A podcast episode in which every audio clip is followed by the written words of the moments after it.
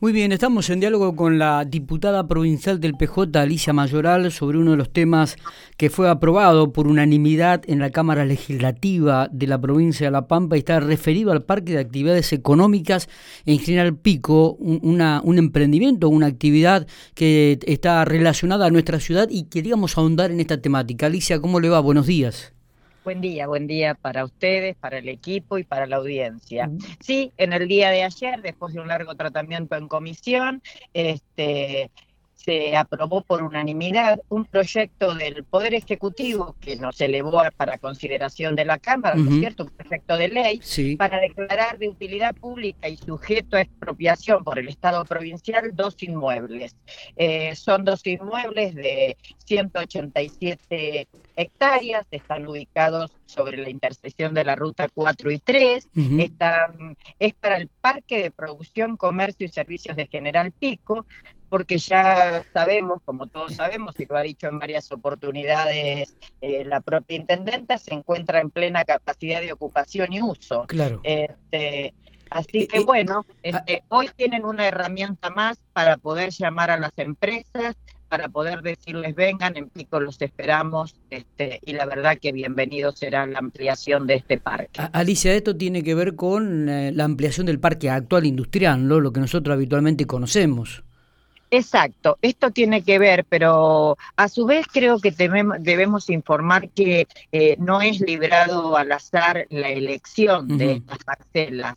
Este, cuentan con todos los servicios, ¿verdad? Claro. Sea gas, electrificación, cuentan con asfalto, este, que es lo que lo mínimo indispensable que nosotros debemos ofrecerle a quien venga a radicarse a nuestra ciudad. Totalmente. Eh, para ubicar a la gente, para ubicar al vecino piquense es yendo hacia Trenel.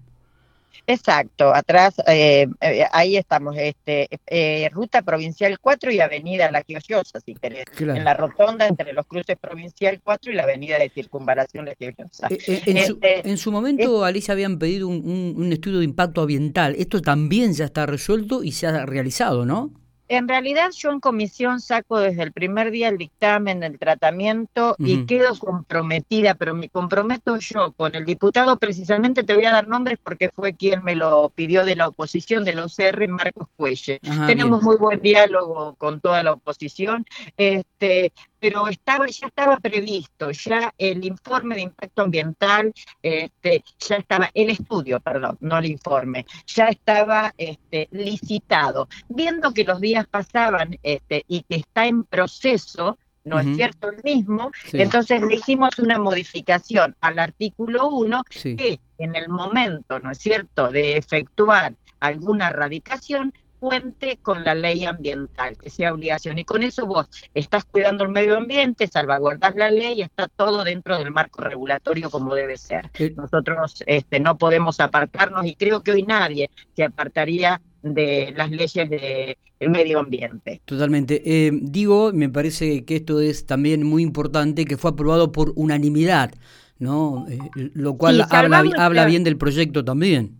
Eh, salvado, mira, este Miguel, salvado la instancia que también fue por el diputado Cuello y la diputada Valderrama que sugirieron que pusiéramos la 3195 como marco regulatorio eh, de la ley ambiental, este fue aprobado por unanimidad y de no hacerlo creo que es negarle a una ciudad como General Pico o al norte de La Pampa este, la radicación de empresas que es lo que más necesitamos para un futuro para tener eh, trabajo, ¿no es cierto?, digno para toda nuestra gente que tanta falta nos hace. Totalmente. ¿Se está, eh, está viajando a Santa Rosa? ¿Se puede saber el motivo? ¿Hay alguna reunión? Sí, sí. Eh, ¿Cómo no le voy a contar el motivo? Primero porque estamos trabajando en muchos frentes y en muchas leyes.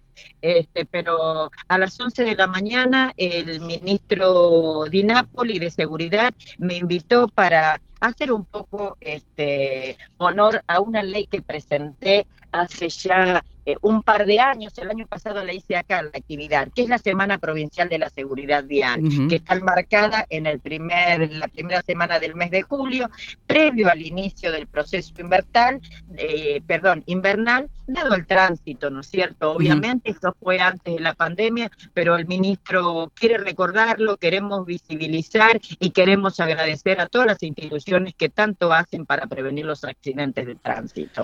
Muy bien. Alicia, gracias por estos minutos. La, dejamos este, que, viaje tranquila, ¿eh? muy amable. Bueno, gracias, eh, muy amable ustedes y cualquier este, necesidad de ampliación del proyecto cuento con documentación respaldatoria. Perfecto, muchas gracias. No, por favor.